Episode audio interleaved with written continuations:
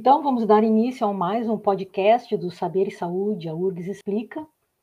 Hoje temos como convidada a professora Rosane Gomes, professora do Departamento de Farmacologia do ICBS, uh, nossa colega, portanto.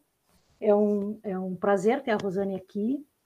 É uma, uma pessoa com qual a gente já tem algum, algum histórico de, de pesquisa, né? já trabalhamos juntos e tal.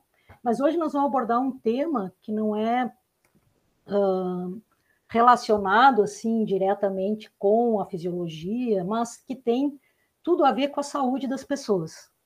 Né? Como nosso foco principal é a saúde, a gente convidou a professora Rosane para nos esclarecer sobre o tabagismo e as implicações do tabagismo sobre a saúde das pessoas. Então, começo chamando a professora Rosane, um prazer te ter aqui conosco, Rosane, hoje, e já te deixo livre, assim, para tu começar a falar sobre o tabagismo a partir do, do ponto que tu quiser, porque o tema é bastante amplo, eventualmente a gente vai precisar te cortar em alguns momentos, tá? Muito obrigada pela tua presença aqui hoje. É, eu é que agradeço o convite, né? É um prazer uh, participar desses podcasts relacionados com saúde né, e ciência, porque eu acho que é importante esclarecer a população geral uh, sobre alguns aspectos, né? Que muitas vezes a gente não se detém tão importantemente e que fazem parte do nosso dia a dia e são importantes para a manutenção da nossa saúde. Né?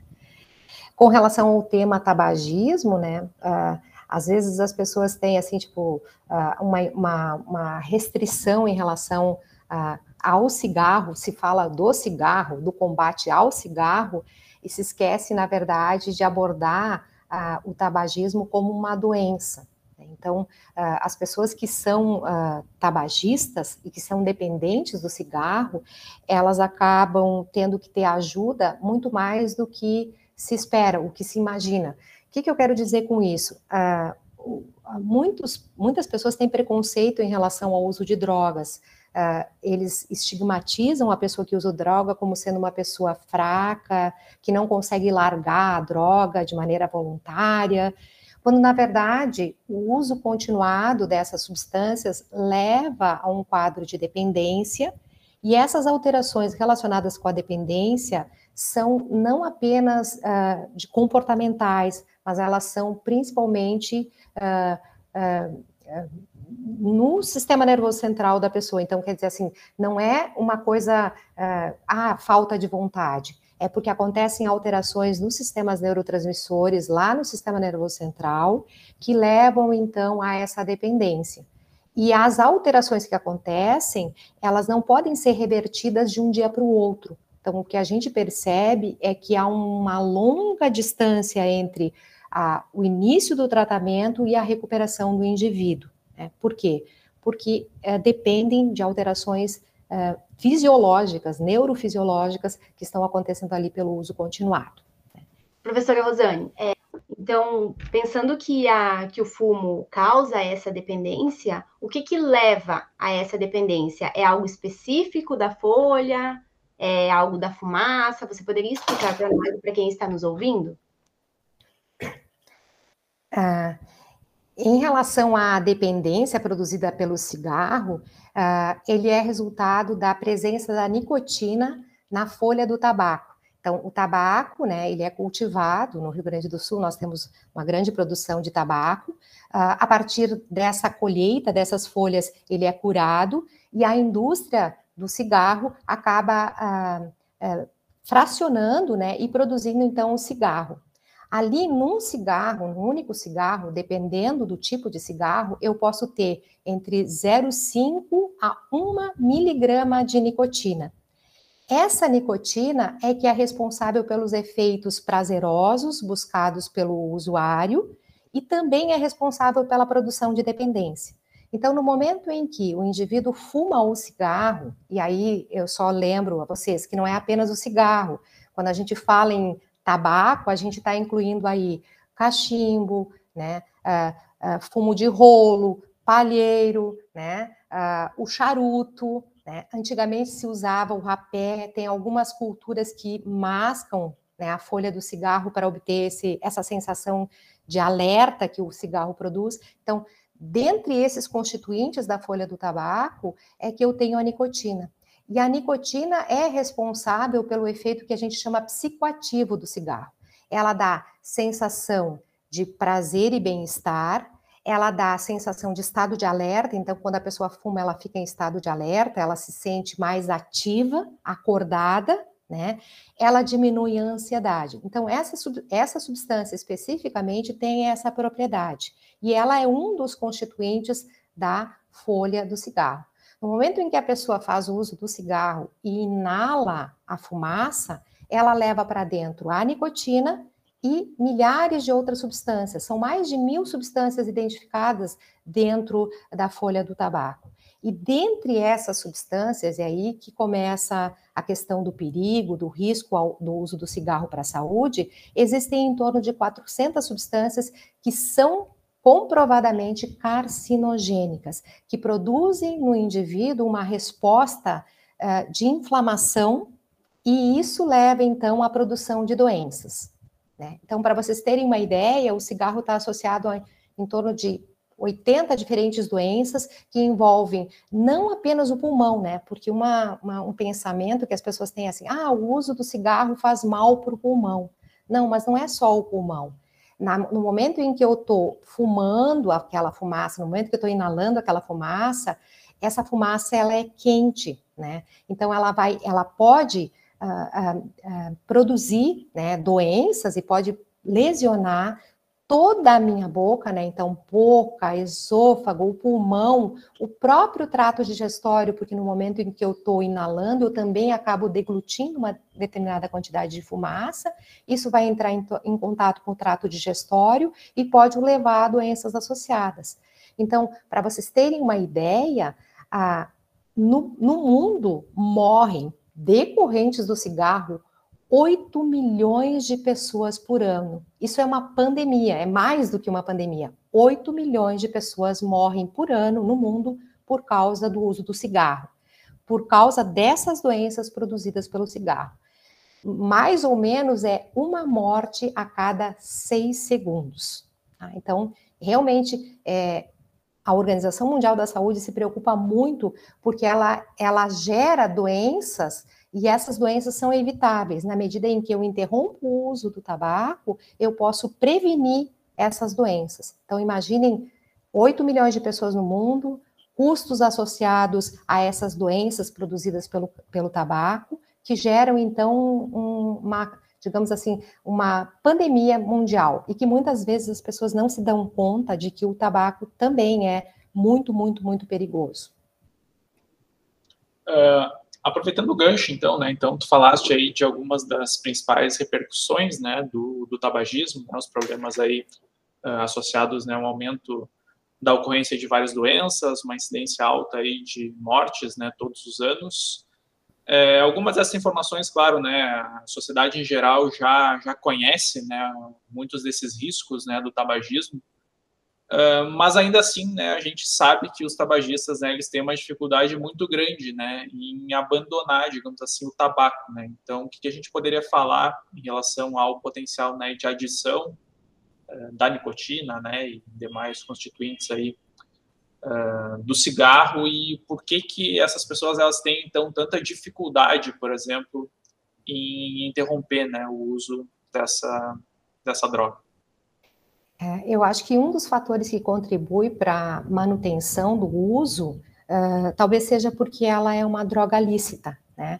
Então, assim, a gente vê que uh, o acesso a esse tipo de droga, assim como ao álcool, uh, eles são lícitos. Então, a pessoa tem acesso à droga. É diferente de outras drogas, né, maconha, cocaína, etc., é, que tem ah, o fato de que, se, por serem ilegais, elas, as pessoas têm menos acesso e, e, conseguem, digamos assim, controlar o seu uso e talvez, né, com alguma terapia, dependendo do indivíduo, uh, poder largar.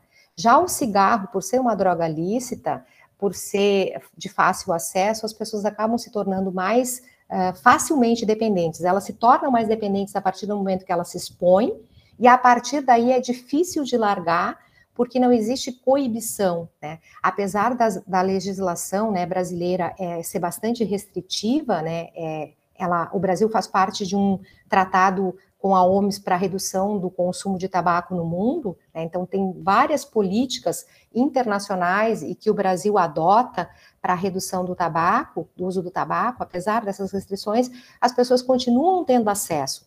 O que se discute muitas vezes é que o custo do tabaco não é tão elevado, o cigarro não é tão elevado. Então, também tem várias uh, políticas, né, para tentar aumentar o, ainda mais o preço dos impostos. Rosane, deixa eu só fazer uma observação, só para não perder o momento do que tu está falando. Eu acho que o fato de ser lícita também faz com que essas, uh, o cigarro e o álcool sejam aceitos socialmente, né? E sejam muito facilmente obtidos. Então, tu vai numa festa, álcool e, e cigarro tem a tua escolha, né? Quer dizer, a tua escolha não, mas tu pode pedir o cigarro para alguém, ou tu vai num restaurante, tu compra cigarro, tu vai no bar, tu compra cigarro, compra álcool, assim, com nenhuma dificuldade, né? Não só porque o fácil acesso, mas porque é aceito. Ninguém vai, né? Diferente de uma droga que se tu ficar fumando maconha, hoje em dia já todo mundo fuma maconha no meio da rua, mas uh, tem uma certa restrição social, eu quero dizer, dentro da nossa cultura. E o álcool e o cigarro praticamente parece até que é meio estimulado, assim, que tem que beber, como é que nós vamos comemorar sem beber? Como é que nós vamos né, ir para uma festa sem fumar? Que parece que é, faz parte do comportamento do, da nossa nosso meio social usar tanto cigarro como álcool como algo que não é uma droga, né? É a percepção das pessoas a respeito, isso que eu acho importante de chamar Exato. atenção aqui. E esse é um dos contextos que acaba uh, uh, fazer, favorecendo a dependência ao cigarro e ao álcool também. Então, tu falaste assim, ah, as pessoas vão para uma festa, é, há um estímulo para beber. Hoje em dia, em ambientes fechados já não se fuma, mas houve uma época em que era permitido fumar em ambientes fechados. Então, ah, se estimulava muito através do convívio social, que é um dos gatilhos para adição a drogas, se estimulava muito o consumo tanto do álcool quanto do tabaco. E ah, nos, no caso do cigarro, é, eram veiculadas propagandas onde o, o, o, sujeito que estava fumando era uma pessoa muito bem sucedida, uh, então existiam, eles eram pessoas livres, que tinham todos os benefícios pelo uso do cigarro. E isso fez com que muitas pessoas se tornassem dependentes por causa desses desse tipo de estímulo, que era a propaganda de pessoas bem-sucedidas, era a, carros uh, importados. Então, esse estímulo aconteceu no passado. Hoje em dia, o que, é, o que cabe a gente ressaltar é essas políticas tentaram inibir. Então, desde 96, não pode mais veicular propaganda de cigarro aqui no Brasil e também em alguns países fora do Brasil. Isso fez com que houvesse realmente uma redução do consumo, mostrando que a interferência social, no caso, para o uso do cigarro, ela tem um papel importante, assim como no, no, no álcool ela continua tendo, né? O número de alcoolistas continua sendo bastante alto em relação ao cigarro, o cigarro está baixando um pouco, mas é realmente esses estímulos ambientais podem levar o, o indivíduo à dependência. Então, a, a gente, por que, que as pessoas fumam, né? Aí a gente começa, ah, elas fumam porque por fatores genéticos, né? Uma vez que eu me exponha a uma substância e ela me produz prazer, se eu tiver dependência genética, pode ser que eu também me torne dependente daquela substância. Mas existem outros fatores além, da, além dos fatores genéticos. Existem esses fatores ambientais que são muito importantes, porque eles influenciam a busca pela substância, e uma vez usada, ela pode levar o paciente a sentir uma, o paciente, desculpa, o indivíduo a sentir uma certa uh, sensação de prazer e bem-estar, que faz com que ele continue buscando essa sensação de prazer uh, induzida pela, pela substância. Então, uh, essa, essa sensação inicial faz com que eu busque. E aí a pessoa entra no estresse, né, digamos, a pandemia, ou qualquer outra situação de estresse, ela acaba lembrando do prazer que a substância produz e acaba recaindo, acaba usando novamente. Embora ela se detenha, né, não vou mais fumar, Uh, só que quando tem algum problema né, emocional, ou ela vê uma outra pessoa fumando, ela sente vontade, que a gente chama fissura, né? Ela fica fissurada por usar a substância e passa a partir daí fazer uso novamente da droga, porque é assim que ela se sente bem. Então, isso pode ser um gatilho para uso de substâncias e também no caso do tabaco, porque é, é uma substância que é lícita, é de fácil acesso, a pessoa pode encontrar. E só um, uma outra situação que também cabe ressaltar e que no Brasil ainda a gente não tem política sobre isso é o uso de é a venda, desculpa, de cigarro para menores de 18 anos. Existem estudos na literatura né, brasileira mostrando que muitas crianças adquirem o cigarro nessas tabacarias ou em armazéns, principalmente naqueles que vendem cigarro por unidade. Por quê? Porque comprar carteira é muito caro, mas eles acabam comprando então unidades. Então, os levantamentos eh, de uso de drogas eh, em escolas mostram que muitas crianças, mesmo com 12, 13 anos, já fizeram a experiência de usar cigarro, porque elas tiveram a condição de comprar o cigarro no lugar do lanche e pagaram baratinho porque usaram pelo menos um cigarro. Então, isso é importante, né? Entender que a nossa política de prevenção uh, de uso de cigarro ainda não é tão eficaz, porque não existe essa legislação que proíba a venda uh, para menores de 18 anos, ou não há fiscalização para esse tipo de coibição do uso do, do cigarro. Uh, bom, várias questões interessantes, né? Acho que uh, mais adiante a gente pode eventualmente voltar, né, para esse tema uh, da questão mais social, né, relacionada ao tabagismo, né? Acho que tem outras coisas também que a gente vai querer abordar, né? Questão, por exemplo, de cigarro eletrônico, outras coisas, né? Mas só para abordar uma questão ali que ficou um pouco ali relacionada, né, a isso que a gente estava falando agora, né? Então, a gente falou sobre a questão né, da dificuldade né, que as pessoas têm muitas vezes né, em deixar o tabagismo uh, em relação né, a gatilhos que eventualmente a pessoa possa ter e que faz ela volta e meia né, acabar recaindo e retomando o hábito. É, então eu te pergunto em termos né, de, de, estratégias que a gente tem de tratamento, por exemplo, né, o que, que existe hoje em termos de tratamento contra o tabagismo? Uh, existem evidências, enfim, que possam indicar aí uh, vantagem, por exemplo, no uso de alguma estratégia em relação a outra ou não. Então, acho que esse é um ponto que pode ser interessante né, de ser abordado agora, uma vez que a gente está falando né, sobre essa problemática né, das pessoas interromperem o uso do tabaco. Uhum. Muito bem. É, existem várias uh, políticas, né, é, como eu disse para vocês, internacionais, mas também nacionais, uh, e no Brasil uh, conduzidas pelo Ministério da Saúde, pelo Instituto do, Nacional do Câncer, que propõe, então, programas para controle do tabagismo. Então, existe um Programa Nacional para o Controle do Tabagismo, ele iniciou lá na década de 80 e foi crescendo, crescendo até se tornar esse programa mais complexo, que ele prevê que o controle do tabagismo comece já na atenção primária. Então, é, existe um treinamento dos médicos para que eles possam, dos médicos e outros profissionais da saúde, para que eles possam fazer essa abordagem precoce em relação ao uso do cigarro. A partir do momento em que o indivíduo confirma que é usuário, se passa para uma situação de aconselhamento, mostrando para o indivíduo, tentando deixar claro para ele quais são os riscos à sua saúde se ele continuar utilizando o tabaco, ah, o cigarro. Ah, a, a partir né, do momento em que o indivíduo é alertado a respeito dos riscos, cabe a ele tomar a decisão se ele quer ou não largar uh, o cigarro. E aí esse é um ponto muito, uh, muito importante. Por quê? Porque toda vez que eu uh, uh, a, a, como é que eu vou dizer assim, esclarecer o indivíduo de que ele está em risco, cabe a ele tomar a atitude de se quer ou não parar de fumar. Então, essa estratégia inicial, ela é bastante importante porque ela tem que, de uma certa forma, convencer o indivíduo a tomar uma atitude em relação à sua própria saúde, ao seu autocuidado.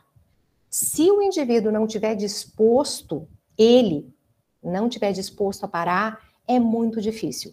Não adianta o familiar dizer para ele que ele tem que procurar ajuda para largar de fumar. Não adianta né, o, o patrão dele coibir o uso de uh, cigarro no trabalho, porque ele vai dar um jeito de escapar, de fumar em, nos intervalos, porque ele tem dependência a essa substância, então ele vai dar um jeitinho de driblar essa dificuldade que ele tem de usar a droga.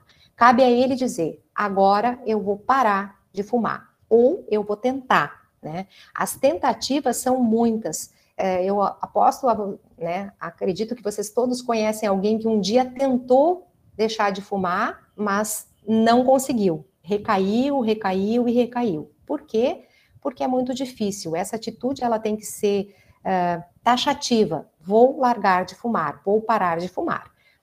No caso dessa assistência, né, que nós temos na atenção primária, esses indivíduos que tomam uma atitude de largar de fumar, eles são encaminhados, então, para uh, uh, programas em todos os estados do Brasil, todo, né, todo, toda, todo o Brasil tem é, esses programas dentro das uh, unidades de uh, pronto atendimento, tem esses programas para poder deixar de fumar. Tá? Então, a, a abordagem que se faz inicialmente com esses indivíduos que resolvem parar de fumar é o aconselhamento. Né? Então, a gente tem terapia cognitivo-comportamental, a gente tem outras técnicas que são utilizadas para tentar uh, inibir ou diminuir o consumo inicialmente, de modo que o paciente, que o indivíduo se, sente, se sinta confortável, e a partir daí, interrupção completa do uso. Então, é, é uma abordagem inicial em que o indivíduo é, é digamos, é, é, orientado a largar o, o, cigarro num determinado momento. Então, existe todo um preparatório para a interrupção do uso.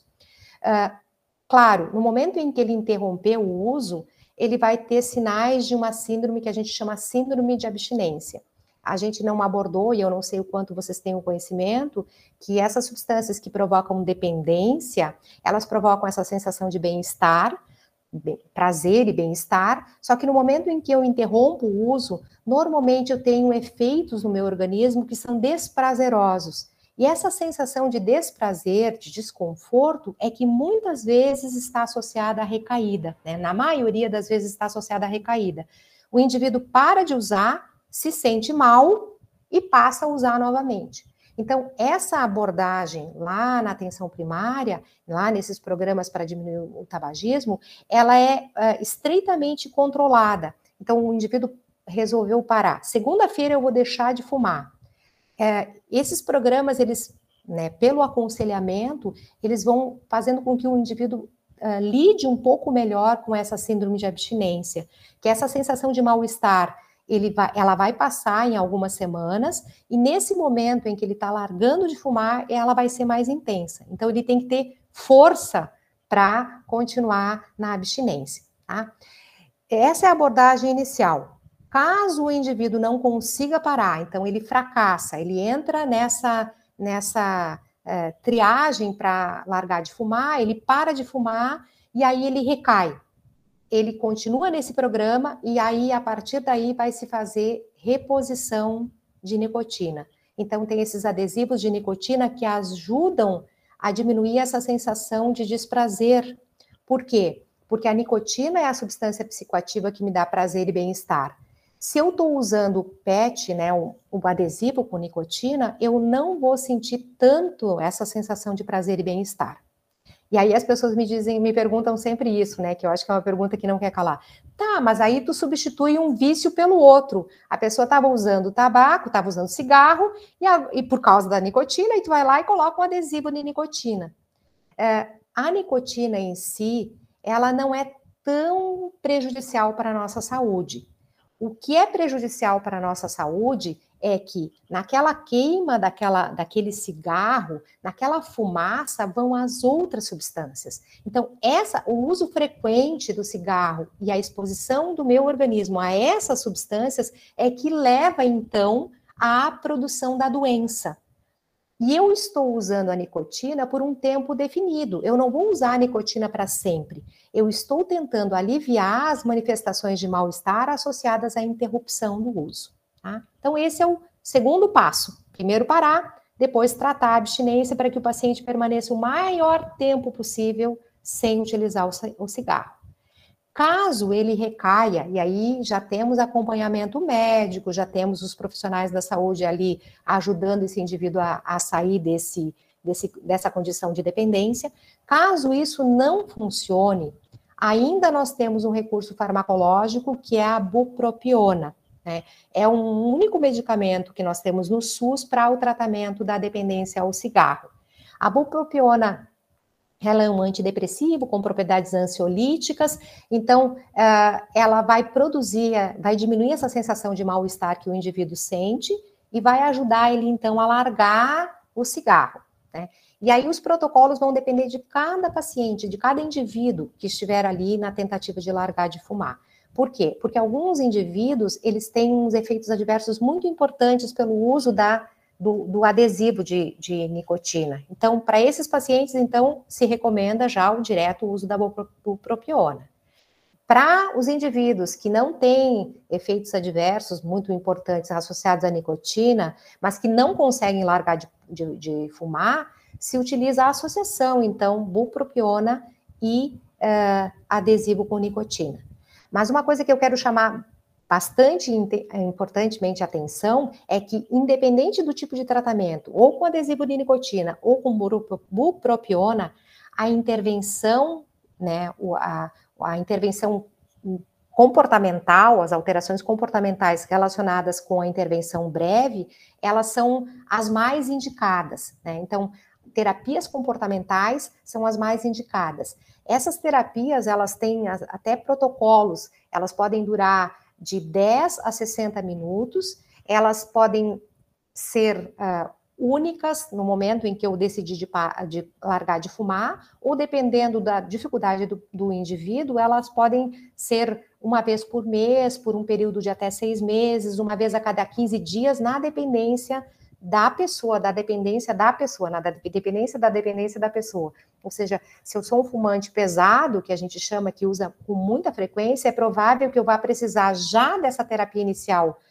de associação, né, da terapia comportamental, do adesivo e da bupropiona. Na medida em que eu vou progredindo, né, nesse tratamento, na medida em que o tempo vai passando, eu vou começar a diminuir ou as doses ou eu vou abolir essa, esse tratamento e vou esperar que o indivíduo, depois de seis meses, ele consiga permanecer sem a substância e possa, então, se considerar livre do tabaco. Né? Livre, sempre vai haver a fissura, a sensação de vontade de usar de novo, mas, em princípio, ele vai estar livre do tabaco e vai estar tratado para o tabagismo, que é a doença que a gente considera que deve ser abordada no momento que eu estou pensando em largar de fumar. É a doença. eu não sei se estou correta, mas pensando nesse tratamento para redução então, do consumo, eu li, se estiver errado aí, então a professora me corrige, que surgiu-se o cigarro eletrônico, pensando na redução da combustão, então da queima desses componentes que tem. E faz então esse aparelhinho, tipo um pendrive, que a gente até fala que as pessoas fumam um pendrive, que tem um líquido dentro que contém a nicotina, mas não tem a queima dos outros das outras substâncias mais citotóxicas. É, só que com isso, muitas pessoas que não fumavam passaram a fumar, principalmente o público jovem, né, adolescentes. E eles usam como argumento de que não faz mal ou não faz tanto mal quanto o cigarro. O que, que a professora poderia dizer para nós e explicar sobre isso? É, eu diria que no início, quem inventou isso pensou que talvez fosse uma solução para quem né, precisasse largar de fumar, porque eu teria nicotina e não teria os outros, as outras substâncias que uh, realmente são prejudiciais à saúde. Né? Então, a indústria que produziu o cigarro eletrônico, inclusive, utilizou desse argumento para vender mais e para oferecer para jovens. Só que a, esse cigarro eletrônico nos Estados Unidos está sendo considerado uma pandemia também, de alto risco. Por quê? Para a gente oferecer a nicotina no cigarro eletrônico, que é todo um aparelhinho específico que faz a vaporização, inclusive o vapor ele não produz uh, odor, então uh, a pessoa pode inclusive fumar escondido, entre aspas, né? Pode, pode fumar escondido, não, entre aspas, pode fumar escondido, vai no banheiro, fuma e volta para a aula não tem cheiro de cigarro, porque o que caracteriza a pessoa usuária de cigarro? Ah, a pessoa está fumando, por quê? Por causa do cheiro, da, do cheiro da, da, fumaça do cigarro. A pessoa fica com o cabelo cheirando, então não tem como esconder que a pessoa fuma. Ela fumou, está na roupa, fica impregnado né, no ambiente, então ela não. E o cigarro eletrônico tem essa vantagem, ele não produz fumaça com odor. Tá? Então, isso era um apelo, foi um apelo. Uh, é, da indústria que produziu o cigarro. Só que para diluir a nicotina, a gente utiliza substâncias, a gente utiliza veículos, tá? Então, esses veículos, propileno glicol e outros que estão ali constituintes, não se sabia nada a respeito deles para uso inalatório. E aí, o que, que acontece quando eu faço a vaporização da nicotina naquele recipiente ali? Dentro, vaporiza também o veículo. E os danos produzidos no pulmão pela presença dessas substâncias é ainda mais grave do que o uso do cigarro, porque a lesão produzida pelo uso, às vezes agudo, dessas substâncias é muito maior do que o uso uh, do cigarro uh, no, no seu conjunto. Para o pulmão, né? Essas substâncias não chegam, não existem estudos do meu conhecimento que essas substâncias possam, de alguma forma, atuar no sistema, em outros sistemas, em outros tecidos corporais, mas no pulmão existem vários relatos mostrando que ela tem um efeito lesivo sobre o pulmão. E, eu, e o que, que eu digo entre, em agudo, o que, que eu quero explicar isso para vocês? Uma pessoa, para ter uma lesão de pulmão pelo uso do, do cigarro, ela é usuária de muito tempo, ela é um usuário frequente, porque a exposição né, ao cigarro ela é momentânea. Se tem uma pessoa que fuma só o final de semana, né, o grau de exposição dos tecidos àquelas substâncias é um. A outra é aquele que, é a outra situação é aquela que o indivíduo usa todo dia. Isso faz com que, ao longo do tempo, eu perceba essas doenças. No caso do cigarro eletrônico, a exposição é muito mais curta. A lesão produzida no pulmão é, acontece muito mais precocemente do que se o indivíduo fizesse o uso do cigarro convencional. Então, isso também é uma forma de alertar. Nos Estados Unidos, aqui no Brasil é proibido o cigarro eletrônico, tá? É proibido por lei. Então, se existe alguém fumando cigarro eletrônico, deve ter trazido de algum, deve ter comprado nessas, nesses sites da internet que, que acabam uh, contrabandeando, porque isso é contrabando, né, de produtos. Né? Nos Estados Unidos, ele, ele é legal, ele ainda não está proibido, mas os pneumologistas lá estão apavorados com o risco associado à exposição a um cigarro eletrônico. Né? Então, eles estão tentando coibir, proibir a venda. E lá, para vocês terem uma ideia, uh, tem milhares de sabores além, além disso, né? Quer dizer, o cigarro, a nicotina por si já é um atrativo. E aí vem saborizado, de modo que a gente pode comprar de morango, tutti-frutti, etc. O que estimula o quê? O uso por jovens. Os mais velhos, né, eles não são muito chegados a coisas aromatizadas, eles querem o prazer, eles são mais maduros em termos de qualidade de, de uh, esse efeito, né? Enquanto que isso estimula muito os jovens. E eles, uh, há relatos né, nos Estados Unidos, depoimentos de diretores de escola, né, supervisores de escolas, eh, contando que os alunos, uh, eles observaram o aumento da, da, da, frequência de idas ao banheiro nos últimos tempos. E detectaram né, que uh, essa, esse, essa frequência de ir ao banheiro era para utilizar o cigarro eletrônico. E aí voltava, fumava, voltava, fumava, voltava. E, e, e aí eles tiveram esse, esse aparecimento, né, que para eles lá está sendo considerado muito problemático, que é uso, é, é, lesões precoces em indivíduos jovens, né? Porque o que, que a gente espera do adoecimento? São pessoas que começam a fazer o uso na adolescência, lá na idade adulta vão ter os primeiros sintomas relacionados, né? Sinais e sintomas relacionados ao uso continuado. Enquanto que o uso do cigarro eletrônico está é, antecipando é, essas lesões no pulmão, pelo menos. Uh, Rosane, uhum. seguindo essa mesma ideia, há também uma, um, não sei se é um mito ou uma verdade, eu acho que é um mito, uh, entre os alunos a gente vê eles falando que, que usar maconha não faz mal como o cigarro. Assim que já que a gente falou do cigarro eletrônico, vamos comparar também com a maconha para esclarecer o pessoal aí se faz mal ou não faz, afinal. Então, a maconha é a, é, é a queima, né? O uso inalado da maconha é resultante da queima da folha da cannabis sativa. Como toda planta, né? Como toda folha, ela não é constituída apenas, né? Pelo delta 9 tetrahidrocannabinol, né? Ela e, e canabidiol também, mas ela, ela é constituída por outras substâncias, né? e outros, outras, essa, entre essas outras substâncias, algumas delas sim também são carcinogênicas. Qual é a diferença entre a maconha e o cigarro? Ah, a maconha faz menos mal. Faz menos mal porque, sendo uma substância ilícita e de não tão fácil acesso, a frequência do uso é menor. Então, as pessoas usam menos o cigarro de maconha do que usam o cigarro convencional. Né? Se eu fosse utilizar né, a mesma frequência do cigarro de maconha do que do cigarro convencional, eu com certeza teria os mesmos efeitos, talvez um pouco menos, porque na substância da maconha, na, na, na cannabis eu tenha menos constituintes uh, carcinogênicos, mas eu também estaria expondo o meu esôfago, todo o trato digestório ao calor da queima, que também é responsável pela produção de doenças, né? Ah, em, essa fumaça quente, ela pode estar, ela está associada a, a câncer de esôfago, por exemplo, né? o pulmão também, a, a fumaça quente já é suficiente para eu ter riscos.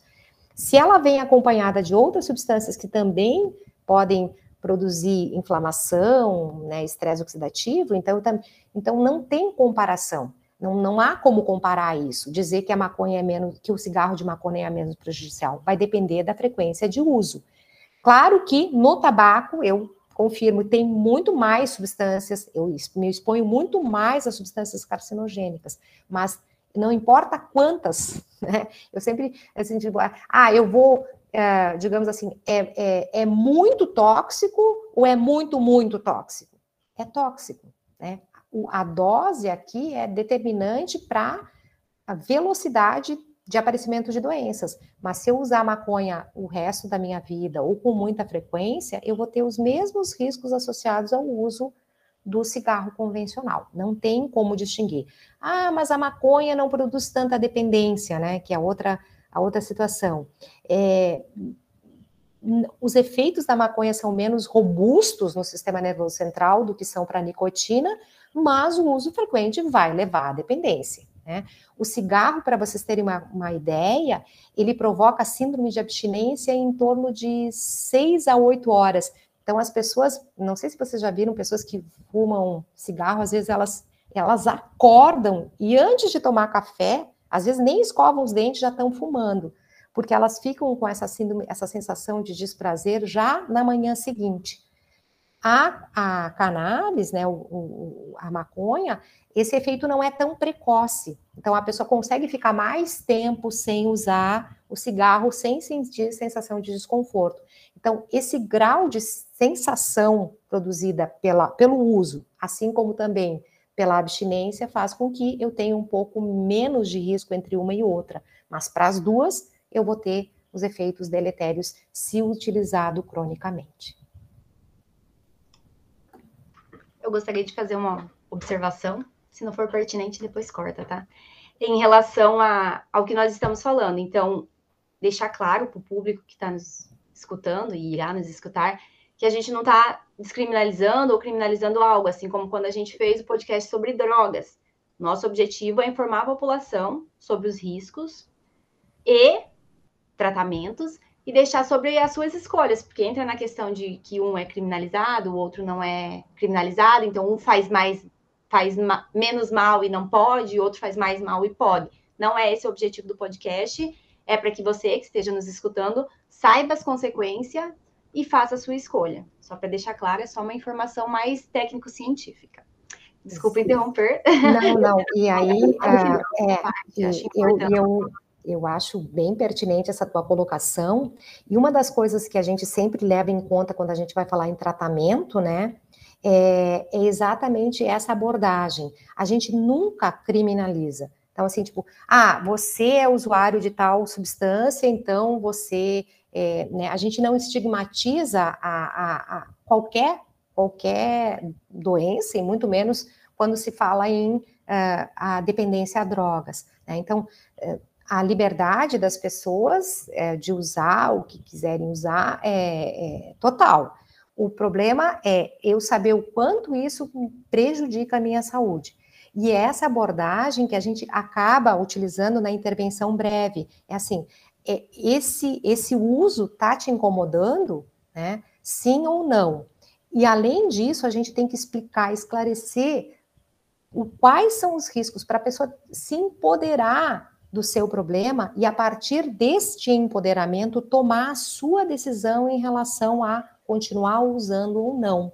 Né? Não se estigmatiza, a gente nunca vai tratar uma pessoa com distinção porque ela utiliza uma substância lícita ou ilícita. Essa abordagem é muito importante para que o paciente se sinta acolhido, né? Acolhido. Não pode ter uh, situações de uh, descriminalização porque eu estou usando uma ou outra substância. Todos são tratados de maneira igual, não tem como. Rosane, eu queria te pedir para falar de novo e talvez dar mais detalhes, porque uh, sobre a questão da dependência mesmo, porque parece assim que basta o, a pessoa dizer não vou fumar mais e está tudo resolvido, porque mesmo que ele tome a decisão, é difícil parar. E é difícil parar porque tem todo um sistema de recompensa e tal que eu acho que seria bom a gente esclarecer para as pessoas, porque senão parece que a pessoa não quer, né? Ele não para porque ele não quer, porque ele, enfim, aí cada um interpreta do outro jeito. Acho que era importante a gente dar essa informação também. Sim, então uh, uma das coisas que são importantes, uma, uma das coisas que é importante que a gente aborde, né? Então, toda vez que a gente vai falar sobre uma substância, principalmente, mesmo que seja com pessoas leigas, a gente sempre acaba abordando um pouquinho, né, da, de neurociência, né, para falar sobre dependência. Então, no caso da nicotina, que é a substância que produz a dependência, que está presente ali dentro, no cigarro ou nos derivados, a gente entende que essa substância, ela é, no momento em que ela é tragada, no momento em que eu inalo aquela fumaça, ela entra, né, ela atravessa facilmente do pulmão para a corrente sanguínea e no caso específico da nicotina, ela chega ao cérebro em torno de 7 segundos. 7 a 10 segundos, ela já começa a aparecer lá no cérebro. No cérebro, ela atua sobre receptores que a gente chama nicotínicos, né? Que deram, a, o receptor teve a, o seu nome em função da, da folha do tabaco. Então, esses receptores nicotínicos, eles acabam liberando, né? Ou estimulando a liberação de outras substâncias que não a acetilcolina apenas, mas estimulando a liberação de dopamina. Essa dopamina é um dos neurotransmissores que dá ao indivíduo prazer e bem-estar. Na medida em que o, o indivíduo se expõe né, várias vezes a essa nicotina, o que acontece é uma acomodação desses sistemas neurotransmissores. Eles acabam não funcionando de maneira tão efetiva, vou falar assim de uma maneira bastante simples, fazendo com que o indivíduo acabe utilizando mais ou com mais frequência. Então, assim, no caso do cigarro, o indivíduo, num, num determinado momento, ele fuma um cigarro, e aí ele sente prazer e bem-estar. Dali a pouco ele fuma outro cigarro e sente o prazer e bem-estar. Daqui a pouco, ele não se contenta apenas com esses dois cigarros. Ele precisa fumar cinco cigarros, ele precisa fumar dez cigarros. Dali a pouco, ele está fumando uma carteira por dia. Para quê? Para manter esses níveis de bem-estar ao longo do dia. Essas, essa exposição contínua, né, lá do meu cérebro à nicotina, vai fazer com que haja uma alteração na função do sistema nervoso central que se eu interromper abruptamente, vão aparecer sinais de desconforto e de abstinência. Então, eu, é, é importante explicar isso para quem uh, usa uh, o cigarro, que não é assim, ah, eu estou com vontade de parar de fumar, eu vou parar de fumar. Não. Aconteceram alterações fisiológicas lá no cérebro do indivíduo que precisam ser resgatadas. E como é que eu resgato isso? Bom, eu resgato, muitas vezes, pelo uso dos adesivos com nicotina, porque eu vou utilizar o, a concentração de, no adesivo de nicotina vai ser na proporção de quanto que eu fumava quando eu fumava. Agora eu deixei de fumar, então eu não vou mais fumar tanto. Mas então eu vou dosar a nicotina no, no adesivo de acordo com o que eu fumava, e aí aos poucos eu vou diminuindo essa concentração gradativamente, de modo que dali a algum tempo, por exemplo, um mês, dois meses, esse sistema neurotransmissor voltou a funcionar. No início, pensem assim: eu tinha um monte de nicotina no meu cérebro. Depois, eu usei o adesivo para fornecer essa nicotina. Por quê? Porque eu não quero me sentir mal. Só que aos poucos eu vou largando, né? Aos poucos eu vou diminuindo a concentração lá no adesivo. O meu sistema, ele vai, as pessoas vão se sentir um pouco desconfortáveis, mas nem tanto, por quê? Porque eu ainda tenho nicotina. Até que ao prazo, né, de algum tempo, vai depender da, da pessoa, do quanto fumava inicialmente, etc. Depois desse prazo, eu vou uh, restabelecer o funcionamento e eu vou me sentir confortável. Então, não fumar, para mim, vai ser uma situação não tão desconfortável e eu vou conseguir ficar sem fumar. A grande dificuldade de quem está nesse tipo de tratamento é o hábito, né, de ter alguma coisa na mão, né, uh, ter alguma coisa na boca. Então, as, são inúmeras as indicações de como é que a gente faz isso, né, para driblar ai, coloca cenoura, segura uma caneta. Então, todo, tem toda uma, uma estratégia para fazer com que a pessoa compense esses hábitos que são físicos, né, de segurar alguma coisa, de ter alguma coisa na boca, para acalmar essa pessoa, para ajudar ela a perder esse hábito, né, inicialmente perder esse hábito e depois se manter abstinentes, né. Aí a pergunta que também não quer calar assim, ah, mas por que, que a gente então não vai largando devagar? Digamos assim, a gente a gente está fumando um cigarro por uma carteira por dia, 20 cigarros. Então eu vou combinar que amanhã eu vou fumar 18. Depois no outro dia eu vou fumar 16. Depois eu vou se der certo essa estratégia, ok, mas na maioria das vezes não dá. Sabe o que, que acontece? É, quem já fez regime, etc., já sabe que é mais ou menos assim. A gente promete na segunda-feira parar de comer. Aí o regime vai até quarta. E quarta-feira, nossa, aconteceu alguma coisa que justifica a recaída. Eu estou me sentindo uh, ansioso, então eu vou fumar um pouquinho. Só hoje, só hoje eu vou fumar um, só mais um cigarrinho. Então é muito difícil eu, eu uh, com o cigarro fazer o que a gente chama de desmame gradual. Por quê? Porque os hábitos continuam e eu estou exposto a situações ambientais que podem gerar uma ansiedade que geram, então, a, a fissura e a compulsão por mais uso. Então, não dá certo, né? 90% das situações, algumas pessoas até conseguem fazer isso, mas muito raramente isso é eficaz para uh, eh, interrupção do uso do tabaco. Então, uh, adesivos são indicados, caso a pessoa precise de ajuda, né? Outros medicamentos também estão disponíveis.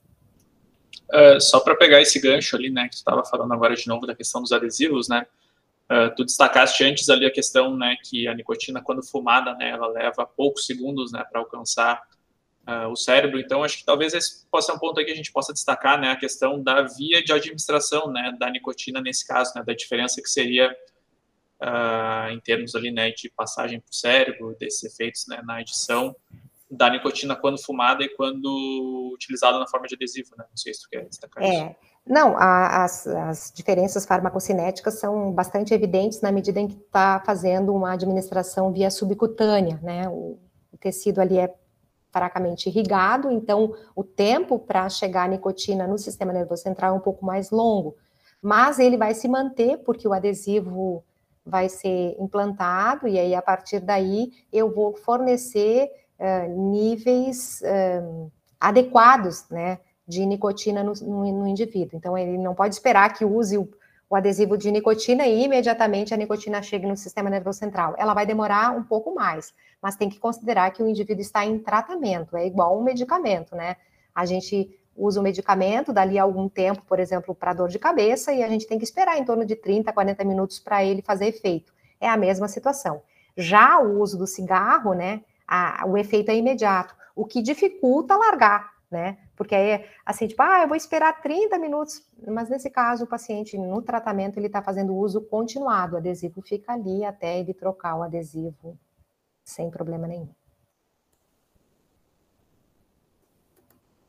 Uh, a gente poderia comparar uh, o grau de dependência, a dificuldade para parar, ao que acontece com as outras drogas, as drogas ilícitas?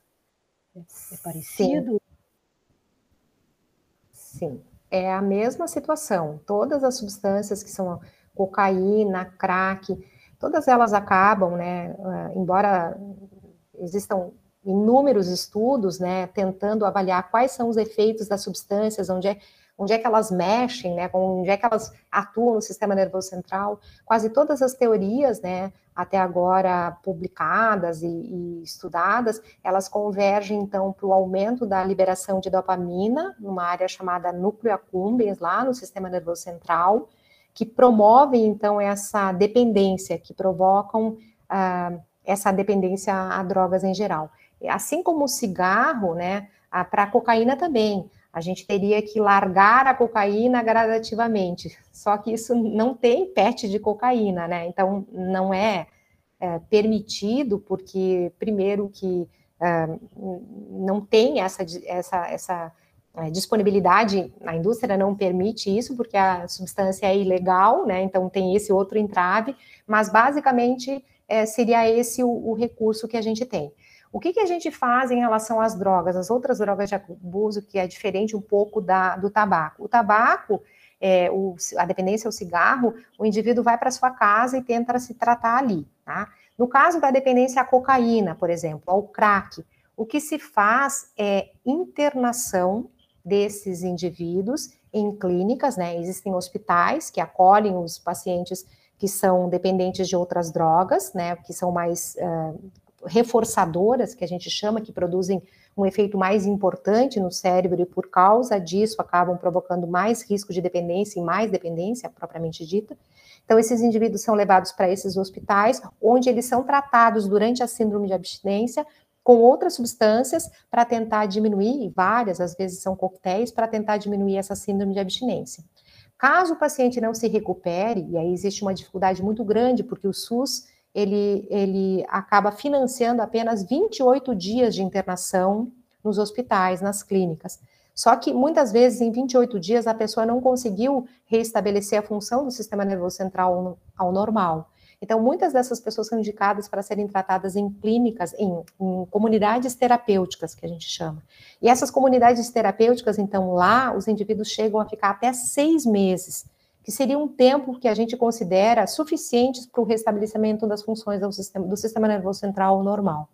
Nessas clínicas, né, nessas comunidades terapêuticas, a gente tem acompanhamento de profissionais da saúde que vão, então, acompanhar o indivíduo nesse processo pós largar a substância com terapia farmacológica, com tratamento, para ele diminuir os sinais da síndrome de abstinência, e a partir daí, os indivíduos acabam uh, sendo levados a, a programas para alteração de comportamento e durante esse período todo ficam uh, confinados nessas clínicas, é assim que a gente chama, um confinamento, né? Não pode sair até seis meses. Depois disso, eles retornam à sociedade. Uh, é claro que vocês podem imaginar que a taxa de sucesso é bastante baixa nesses casos, não chega a 10% as pessoas que conseguem uh, sair né, da dependência, que conseguem deixar a droga, ela é bastante baixa, está na dependência da, da, da, droga envolvida, e ela é bastante baixa porque seis meses de tratamento, a pessoa, uh, o sistema nervoso central está funcionando de maneira adequada, só que a gente tem que lembrar de um detalhe bastante importante, que é, o, que é a memória, né? A lembrança que a gente tem daquele evento maravilhoso quando eu estava usando a, a, droga.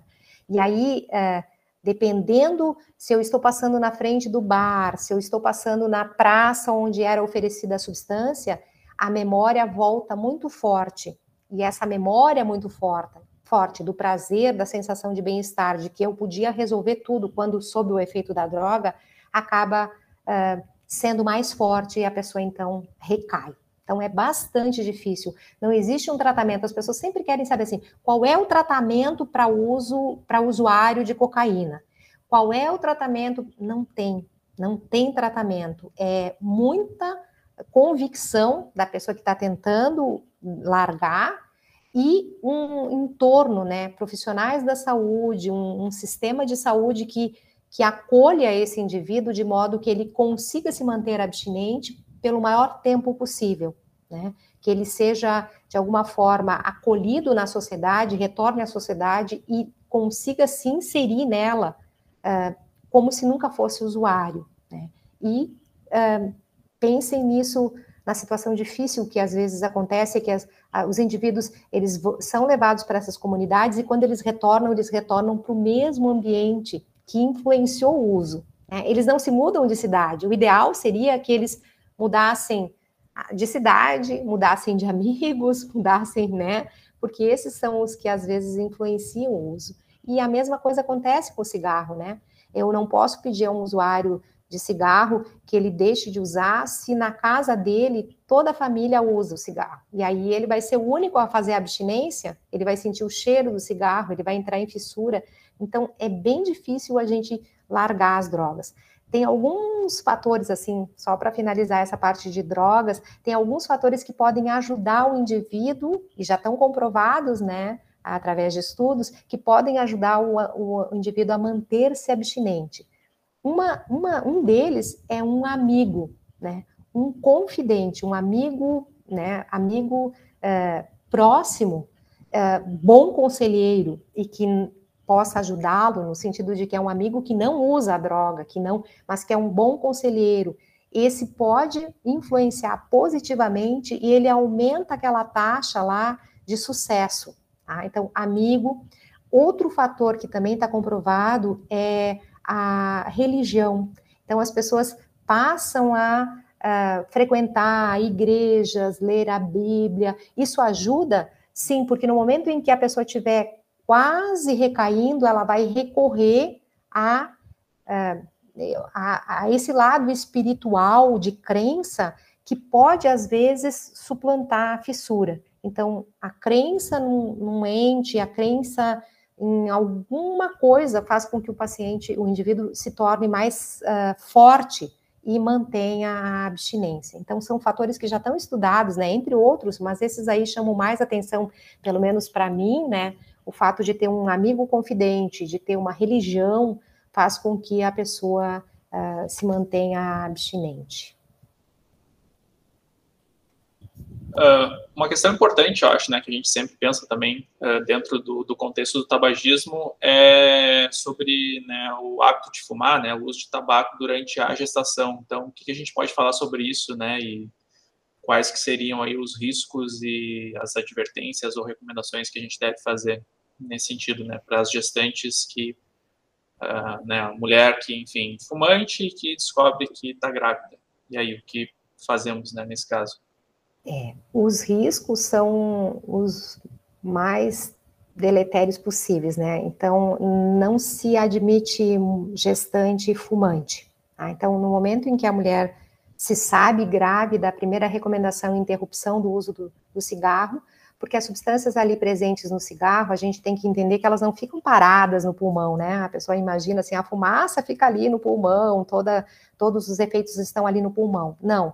As substâncias presentes ali no cigarro, elas são uh, facilmente transferidas para a corrente sanguínea e circulam por todo o organismo do indivíduo. Então, o que, que a gente vai ver pelo uso do cigarro? Não é apenas efeito no pulmão, a gente vai ver que as pessoas têm problemas de pâncreas, renal, no aparelho reprodutor. Por quê? Porque está né, a substância é liberada para todo o meu organismo. Assim como ela é liberada para os tecidos, se gestante, ela também atravessa a barreira placentária.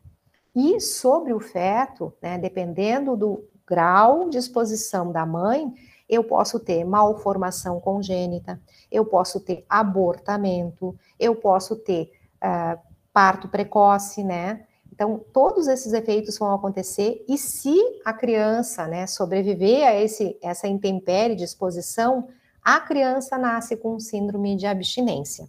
Tá? Então, ela é uma criança extremamente irritadiça, ela não consegue, ela não consegue mamar, ela não consegue, então, realmente, e, claro, déficits cognitivos, de atenção, quando na idade escolar. Então, tem um prejuízo não só para a saúde da mãe, que já está ali se expondo, mas também diretamente para o bebê. Então, quando a mulher se sabe grávida, a orientação né, é não fumar. Não é fumar menos, é não fumar. Vai, e muitas vezes aí a gente tem até um certo sucesso, porque realmente a pessoa, uma vez que sabe que está grávida, ela acaba tendo forças, né? Porque tem um, é, eu sempre chamo às vezes de muleta, né? A gente precisa de um suporte, de uma muleta para continuar caminhando. Então, a saúde do bebê, para uma mãe que está envolvida com a gestação, ela é a, a, coisa mais importante. Ela deixa de pensar nela para pensar naquele ser que está sendo gerado. Então, nessa situação, não é incomum que as mulheres parem de fumar durante a gestação. Não é a realidade de todo mundo. Existem pessoas que estão em situação de rua. A gestação, ela é um problema de saúde pública, para vocês, vocês terem uma ideia. Muitas adolescentes engravidam, né, em idade precoce. E o que, que eu tenho nessa situação? Eu tenho uma gravidez de alto risco por si só, e se essa adolescente for fumante, eu tenho um risco total, né, em termos de custos para a saúde, para a saúde dela, do bebê, e custos para a saúde pública. Só para vocês terem uma ideia, o Brasil, ele gasta em torno de 57 milhões de reais por ano só em doenças relacionadas ao cigarro. Então, não é só no mundo, ah, 8 milhões lá, né? O Brasil também tem muitos e muitos e muitas pessoas fumando, e essas pessoas, então, custam, né? Porque elas têm que ser internadas, elas precisam de tratamento, o tratamento é financiado pelo SUS. Então, o um levantamento de 2015, é, ele avaliou que em torno de 57 milhões de, de reais a gente gasta por ano para tratar doenças relacionadas ao tabaco, ao cigarro. E nós temos em torno de é, 160 mil pessoas morrendo no Brasil por ano, o que dá em torno de 450 mortes. Então, assim, hoje, 24 horas, nós temos em torno de 450 mortes relacionadas ao uso do cigarro, né? Então, um em cada, né, cada dois, uma pessoa, cada duas pessoas que fumam, uma vai ter problema de saúde relacionado ao cigarro. A gente pensa, né, no individual, né, e acaba, ou no global, e acaba não pensando que perto da gente pode ter alguém que está uh, eh, sendo afetada pela, pela, pela exposição ao cigarro. E desculpem, pela exposição, desses 8 milhões que eu falei para vocês, que são uh, a contabilização da Organização Mundial da Saúde, desses 8 milhões, 1 milhão são fumantes passivos. O que, que significa? São pessoas que convivem com pessoas que fumam, que morrem. Um milhão de pessoas por ano por causa do cigarro, do fumo passivo, porque o cheiro, a fumaça que está no ambiente, independente se é dentro de casa, né, que às vezes os pais fumam e a criança está exposta, eu tenho esse risco também à saúde das crianças. É, como foi falado anteriormente, né, dos danos da, do consumo do cigarro durante a gestação, e ainda não se sabe é, qual que é o período ideal de quando se programa uma gestação de parar, né? Até seis meses já tem demonstrado que ainda seis meses, quando a mãe é fumante, ainda tem efeito sobre, sobre seus filhos, né? Sobre os descendentes, sobre a prole. E, então não, não se sabe ainda o tempo ideal quando você programa uma gestação, se você é fumante, e quando que você vai parar, que você vai evitar. Até seis meses ainda tem os riscos, mas, diz, mas que isso ainda eu não vi na literatura. Não sei se sabe, mas eu não vi. Só que nessa questão de que algumas mães conseguem, a maioria, assim, quando cria essa força, consegue parar de fumar. E no caso daquela que não consegue, qual que é a alternativa? Assim, aquela que tem mais dificuldade seria somente a psicoterapia? O que, que a gente tem hoje de estrutura, suporte para auxiliar essa mãe que quer, mas depende, né? O, depende do tempo que ela fuma, o, o vício, a, o quanto de alterações neurobiológicas que ela tem ela não consegue. Ela tem essa fissura, tem essa abstinência durante a gestação. Como, como lidar com isso? Bom, é, a, a, a, terapia comportamental vai ser utilizada o tempo todo para ela tentar, pelo menos, diminuir né, a, o uso do cigarro ao longo da gestação. E o que vai se fazer é um cuidado maior da saúde da mãe e do bebê. A gente não pode fazer mais por isso, não existe, sei lá, um tratamento para prevenir que as substâncias ali, né, deletérias cheguem ao, a, a, ao feto. Não tem como. Então, assim, a gente vai ter que ligar, lidar com os riscos associados ao uso durante a gestação. Não tem uma fórmula assim, ai, ah, vamos prevenir. A ideia é tentar convencer a mulher em relação à a, a, a, saúde do bebê de que ela deveria, o mínimo possível, o mínimo possível, ou interromper a, o uso. A outra situação também é que pode acontecer é o uso, então, da substituição da a substituição do cigarro pelo adesivo de nicotina. Então, seria uma estratégia que é ah, adequada ou poderia ser utilizada como uma alternativa. Então, o que, que eu estou fazendo ali quando eu estou utilizando adesivo de nicotina? Eu usar a menor dose possível para aquela mãe não se sentir tão mal, porque a nicotina também pode chegar ao feto e ela está associada, né? Eu acabei não falando muito sobre os efeitos fisiológicos dela, né?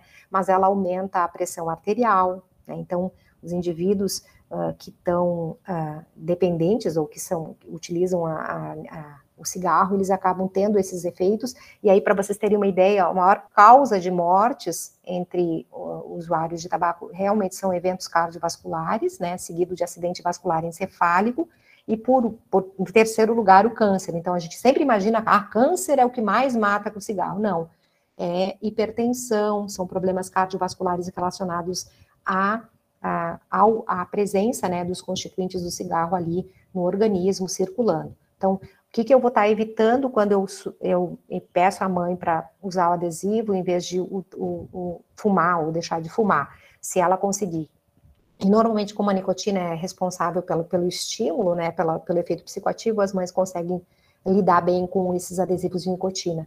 Mas sim, eu vou ter riscos, né, de desse aumento da pressão arterial na mãe, isso pode gerar algumas alterações do bebê. E no caso de a mãe seguir até o final da gestação, eu certamente vou ter uma síndrome de abstinência. Mas como eu sei disso, né, como eu sei dessa situação, eu posso tentar é, amenizar esses sinais da abstinência no bebê e a partir daí ter né, uma, uma, uma, manutenção da saúde, que é bem isso que a gente quer. Se a mãe não consegue largar, então a gente vai tentar diminuir a, o cigarro ou utilizar adesivos, que seria o mais recomendado, e tratar de cuidar muito, muito de perto da saúde da mãe e do bebê.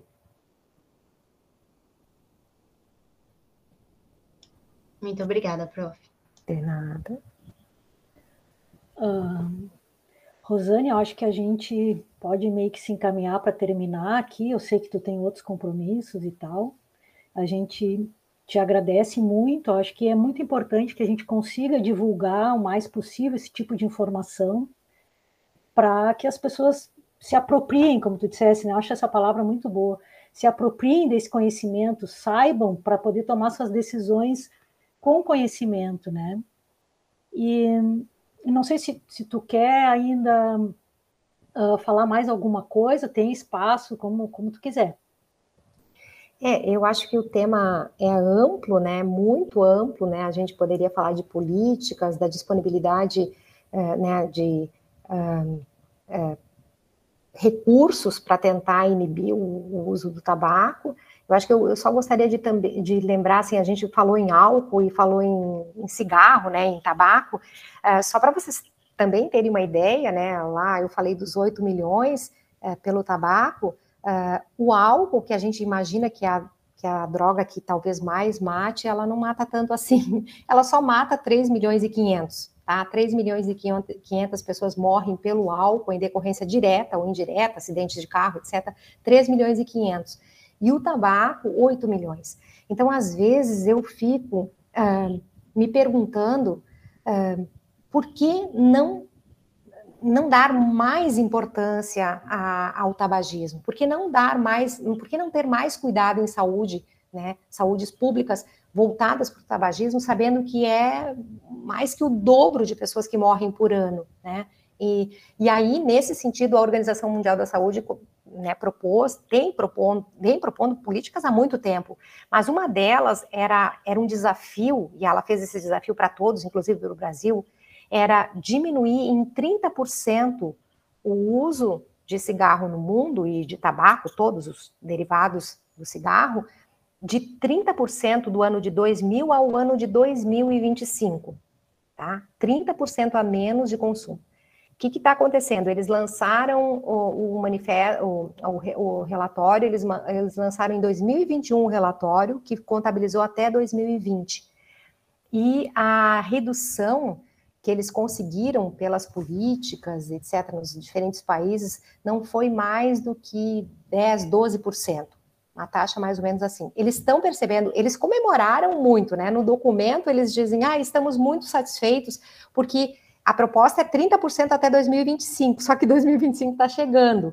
E eles não vão conseguir diminuir. Então, era em torno de 30%, a gente já está em quase 20% no mundo, globalmente, e eles esperam chegar, assim, tem 23% agora nesse momento, então eles esperam chegar a uns 19, 20%, e eles já estão satisfeitos porque eles estão vendo um movimento em relação a não usar uh, o cigarro.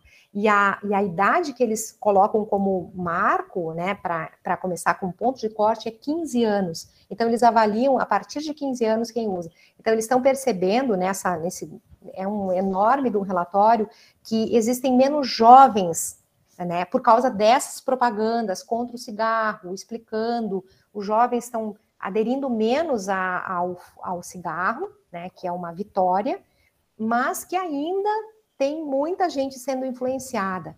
E uh, separando assim em continentes, eles viram assim que o sucesso é maior, por exemplo, nas Américas, mas na Europa, essa, esse declínio não é tão acentuado. Né? No Brasil, a gente está seguindo o, o, o, mundial e que é favorável à redução de exposição ao cigarro. Mas em, em Europa, etc., tem alguns, a Ásia também não está se observando uma queda tão importante. Então, eles querem enfatizar as políticas de prevenção né, de uso de, de cigarro nesses países um, um pouco mais de uh, afinco do que, por exemplo, nos outros países que estão conseguindo se, se uh, inibir o, o, o uso ah, para poder, então, talvez mais adiante conseguir essa meta de menos 30%. Né? Eles lutam, pessoal, só para finalizar, eles lutam contra a indústria do tabaco, que está investindo numa uma onda verde, está enganando as pessoas com uma tal de onda verde, que eles estão fazendo colheitas, e na verdade não é bem assim, né? Seriam outras, outro podcast só sobre políticas e, e, e, a história, a relação entre saúde e indústria, né? Que acabam sempre se embatendo por causa dos lucros, né? Sempre visando lucro. Mas eu acho que para um início, assim, acho que está tá ótimo, acho que a gente conseguiu abordar, ou pelo menos levantar vários questionamentos. Eu espero que vocês tenham saído daqui com mais perguntas do que respostas, porque acho que esse é o objetivo, né? A ciência, ela é feita exatamente disso, de perguntas.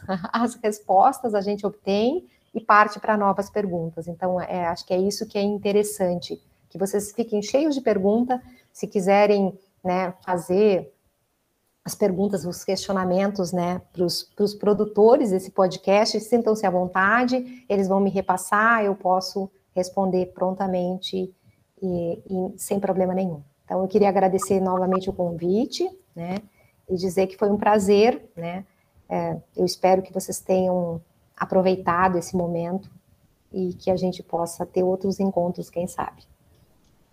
Muito obrigado, professora. Eu espero que já estendo o convite para uma próxima oportunidade. Então, quando você tiver disponibilidade. Vamos falar sim de políticas públicas, que é um tema muito importante e que a sociedade precisa entender todo o contexto. Então, novamente, muito obrigada. Só para encerrar, eu gostaria de fazer uma homenagem para o professor, o Dr. Mário Rigato, que foi um grande antitabagista, né, que lá pelos anos 70, 80, eu me lembro que na época da faculdade eu vi algumas palestras dele, ele era maravilhoso, e ele falava do, do mal que o cigarro faz numa época que ninguém falava. Né? Então era muito importante isso, porque foi lançando essa semente. Hoje todo mundo sabe que o cigarro faz mal, né? Mas naquela época era meio glamouroso, assim, fumar, era, né? Então quero deixar assim uma lembrança ao nome dele, que foi um dos pioneiros aí na luta contra o tabagismo aqui, principalmente aqui no Rio Grande do Sul. Né? Bela e, lembrança, Flávia. Né? E deixo uma mensagem aí para quem está querendo parar de fumar. Duas coisas. Uma é limonada, que o limão tira o, o, gosto do cigarro da boca e é quando dá aquela vontade de fumar, tomar uma limonada. E que a fissura ela dá e passa, aguenta firme porque ela dá um pico assim, é segundos e passa. Então, naquela hora que parece que tu não vai aguentar, que tu vai ter que fumar, aguenta firme, espera só um pouquinho, toma um golinho da limonada que já vai passar. Enfim, são, então, são mil e uma ideias assim para ajudar quem quiser parar de fumar, né? É, muito bem, isso mesmo. Valeu, pessoal, muito obrigada aí, espero que todos tenham aproveitado.